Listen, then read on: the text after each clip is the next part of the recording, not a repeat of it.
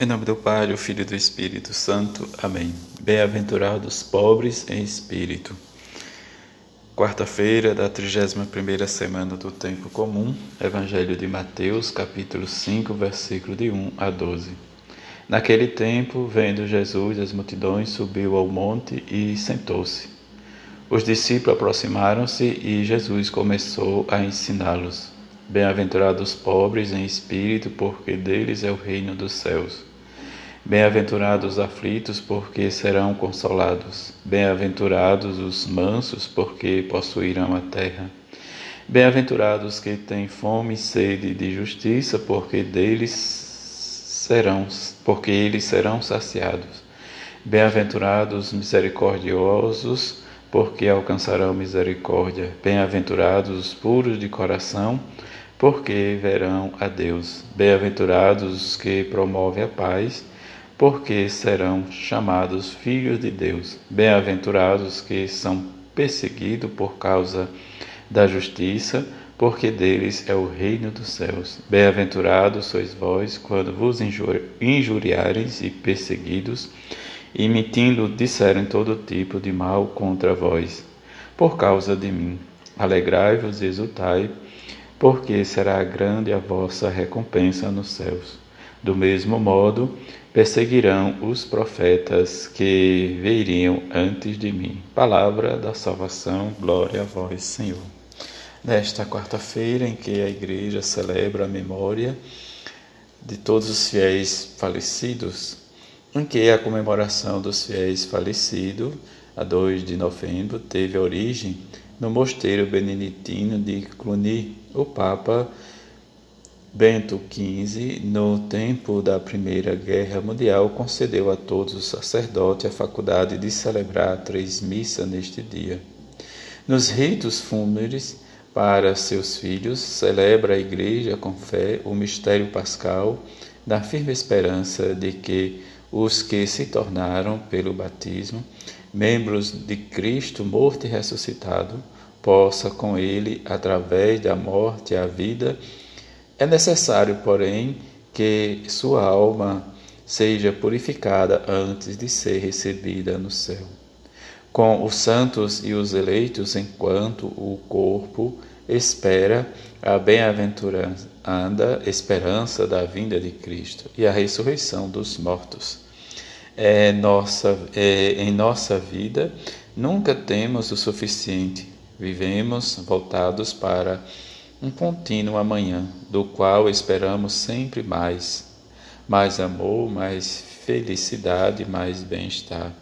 Vivemos implícitos pela esperança, mas no fundo desta nossa dinâmica de vida, a esperança se oculta sempre à espreita o pensamento da morte, um pensamento no qual não nos habituamos e que queiramos expulsar. No entanto, a morte é a companheira de toda a nossa existência. Despedidas e doenças, dores, desilusões são elas sinais e que nos adverte. A morte é um mistério, em que este mistério nós somos convidados a experimentar as bem-aventuranças, como nos diz uma das três opções do, da, dos evangelhos da missa diz para este dia, em que o descanso eterno ou contemplar o Senhor face a face em Cristo, desde diante das nossas dificuldades, encontrar-se diante dele e que é uma opção de, definitiva, né, construída por todas as opções, mas também este repouso em que as nossas orações, né, diz como é a tradição da igreja, que seja para aqueles fiéis defuntos né, que diante mesmo de sua vida que falta realmente ainda contemplar sua missão, completar sua missão é, diante da terra. Mais que a oração de, da celebração da Eucaristia, que nos traga esse alento e esperança também para nós e para aqueles que partiram. E diante da partida, nós precisamos contemplar a nossa fé diante da face do Senhor, este repouso, em que crê né, diz na oração da igreja, na purificação de definitiva e total, né, que volta à luz de Deus.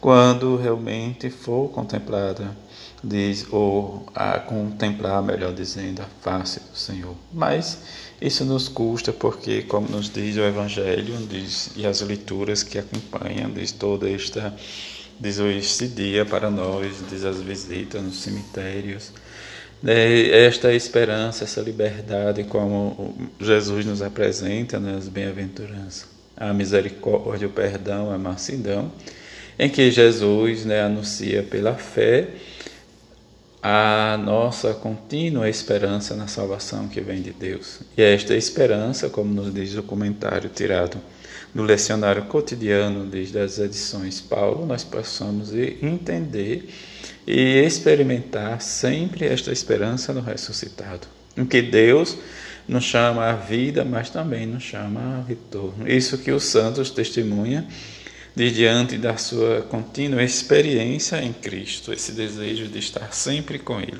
e esse desejo que possa nós durante esse dia de oração pelos fiéis defuntos, por todas as almas, por aqueles que realmente estão necessitando da nossa oração, que possamos passar esse dia em oração, em experimentar e ter esse sentimento de esperança na ressurreição em Jesus Cristo, assim seja. Amém.